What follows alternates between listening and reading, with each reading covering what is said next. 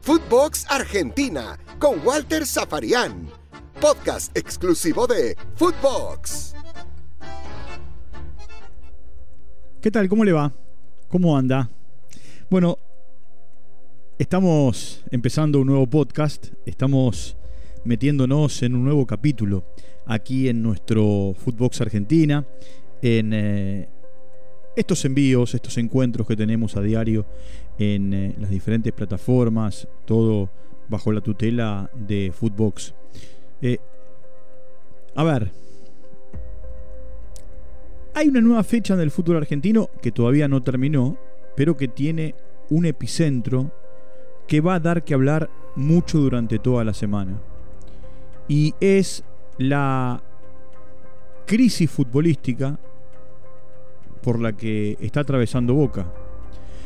Cuando yo digo crisis futbolística es producto de un equipo que de los últimos 16 partidos ganó uno, que lleva 10 sin ganar, que en 180 eh, minutos hizo dos goles, que de 18 puntos sacó 4, producto de 4 empates, los otros dos partidos del campeonato los perdió, que está a 10 puntos del líder, pero que de 26 equipos ocupa el lugar vigésimo cuarto en la tabla de posiciones. Boca está a un punto de, de los últimos, que son Rosario Central y Vélez. A ver, ¿por dónde entender el mal momento de Boca? Hay una frase que Miguel Ángel Russo, el técnico de Boca, usa siempre. Y él dice, son decisiones. Bueno, Russo está fallando en la toma de decisiones.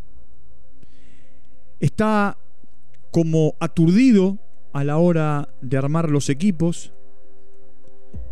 Para este último partido en La Plata apostó una línea de 5 y, bueno, no le salió como él pretendía.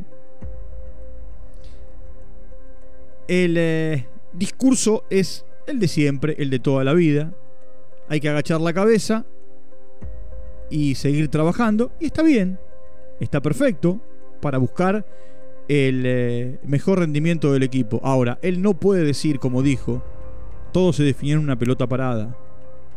Hablando del gol que Estudiantes le hizo tras el centro de Suki o el envío de Suki y el cabezazo de Noguera. Porque es reducir eso a la mínima expresión. Y no hay que mirar lo macro en boca. Hay que ir a lo micro. Hay que ir a cada pequeño detalle.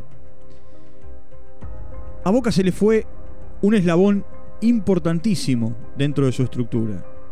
Se le fue el capitán, se le fue el líder, se le fue el referente, se le fue el, eh, que cuando había que poner la cara y dar la cara, la sacaba por todos, ganando, perdiendo, empatando. Y estamos hablando de Carlos Tevez. El de los goles que le permitieron a este ruso que hoy flaquea con los rendimientos, ganar un campeonato, como lo consiguió en marzo del año pasado en la cancha de Boca, cuando con gol de TV le ganó a Gimnasia, al Gimnasia de Maradona, y terminó siendo campeón. A ver, ¿por qué hablo de malas decisiones? Y acá no quiero quedarme solo en Miguel Ángel Russo. Russo arma un equipo con lo que tiene, con los futbolistas que están a disposición. Ahora, hay un montón de situaciones que yo me planteo a partir de, por ejemplo, el último equipo, el que jugó y perdió con estudiantes. ¿Por qué juega Fabra en Boca? En la primera de Boca. No tiene buenos rendimientos, generalmente aparece en la fotografía de los goles de los rivales. Es un jugador que cuando volvió de la Copa América no volvió de la mejor manera. De hecho, tuvo que hacer un trabajo eh, de puesta a punto. Si Sandes estaba jugando bien, ¿por qué Russo lo sacó y lo mandó al banco? Si Varela estaba rindiendo como rindió, en el torneo pasado. ¿Por qué hoy Varela casi no tiene minutos en la primera de Boca?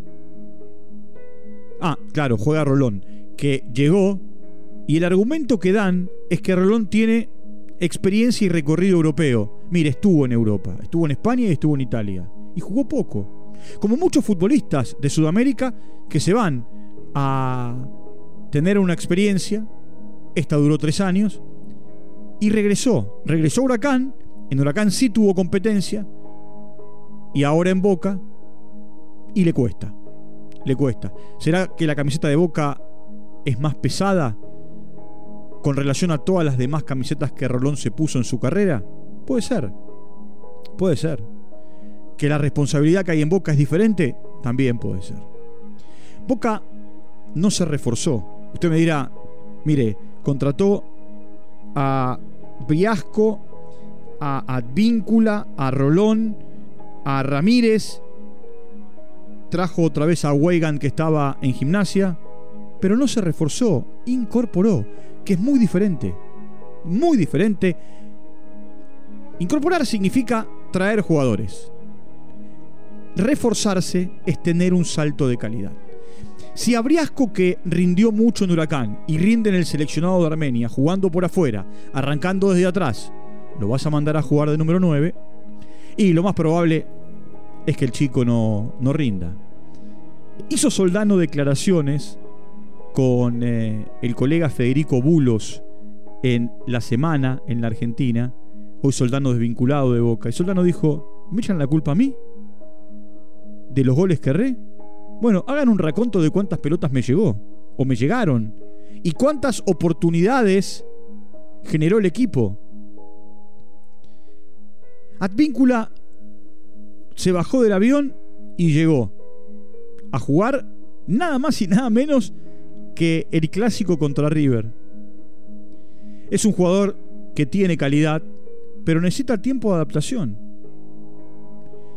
Por otro lado, Weigand que se fue a préstamo a gimnasia porque no era tenido en cuenta en Boca, por este mismo cuerpo técnico, eh, regresó ante la falta de lateral, porque se fue Buffarini, porque eh, por allí no había recambio, y bueno, a Weigand le dieron la posibilidad de volver. Ah, ante la llegada de Víncula, Weigand fue a un costado al banco.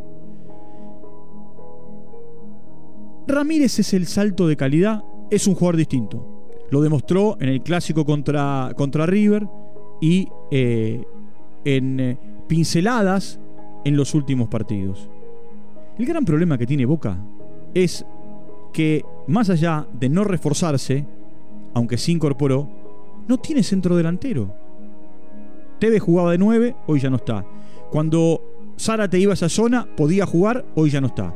Eh, aunque ninguno de los dos es 9-9. Soldano, que es 9, jugaba por un costado, y cuando jugaba de 9, lo criticaban porque no hacía goles.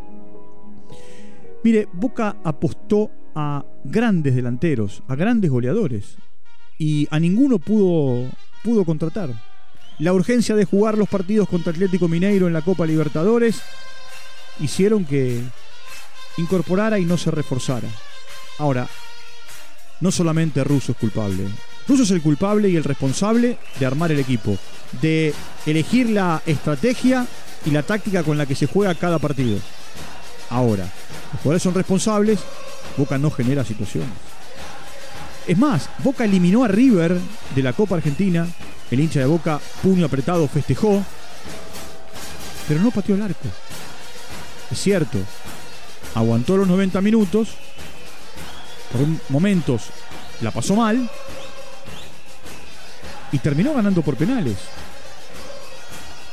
Ahora, por el otro lado, en estos partidos del campeonato, tampoco patea el arco, tampoco genera situaciones de gol.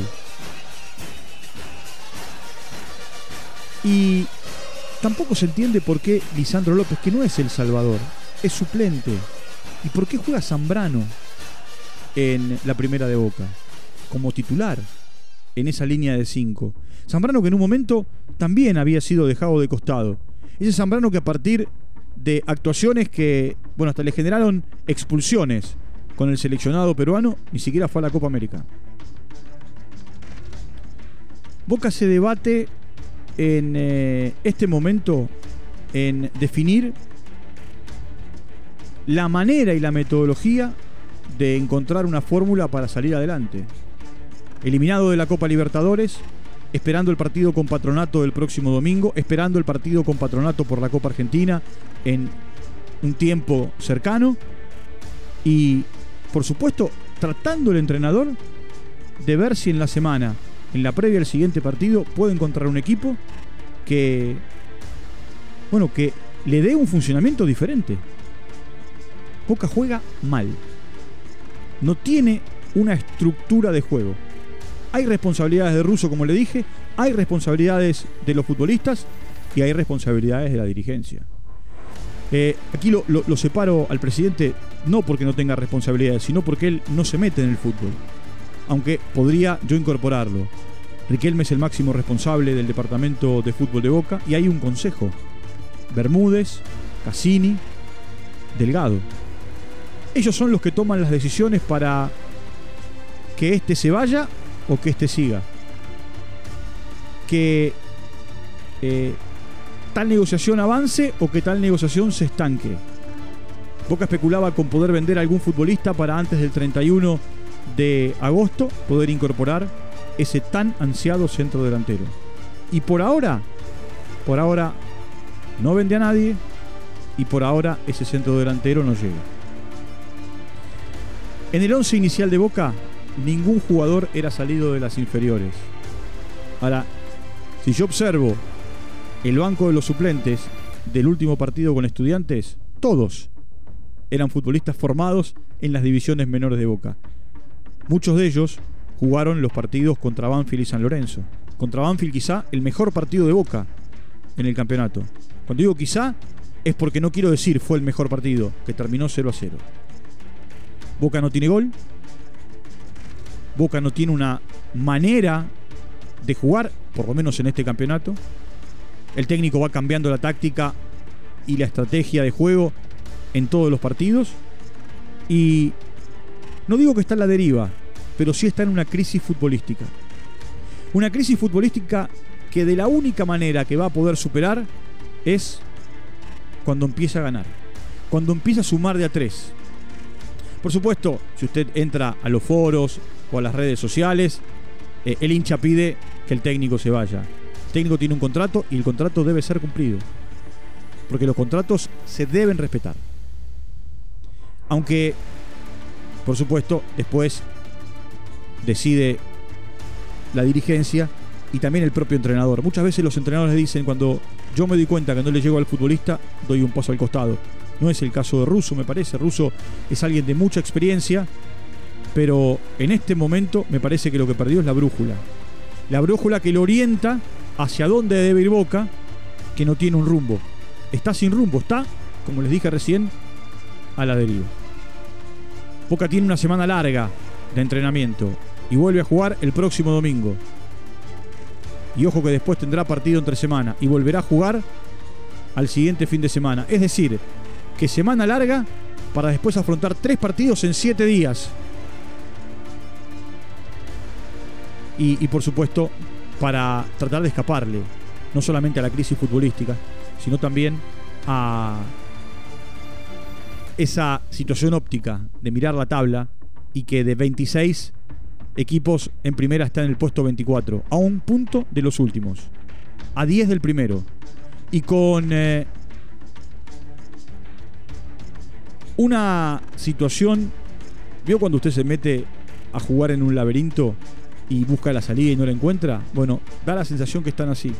Están en el medio del laberinto y por ahora sin encontrar la salida para respirar aliviados. Bueno, eh, nos vamos a reencontrar mañana. Nos vamos a reencontrar con eh, nuevos temas, seguramente con entrevistados también. Y eh, también les recuerdo que pueden suscribirse a Footbox Argentina. Y a partir de suscribirse van a recibir todos los días nuestros, nuestros podcasts, nuestros envíos. Y les recuerdo que nos encuentra en Footbox Argentina en todos los eh, lugares, plataformas, en sus plataformas preferidas de podcast eh, que, pueda, que pueda encontrar. Les mando un abrazo. Mañana nos volvemos a encontrar. Hoy fue Boca, que como les dije en el arranque, está inmerso en una crisis futbolística. Un abrazo grande, chao. Footbox Argentina con Walter Zaparián, podcast exclusivo de Footbox.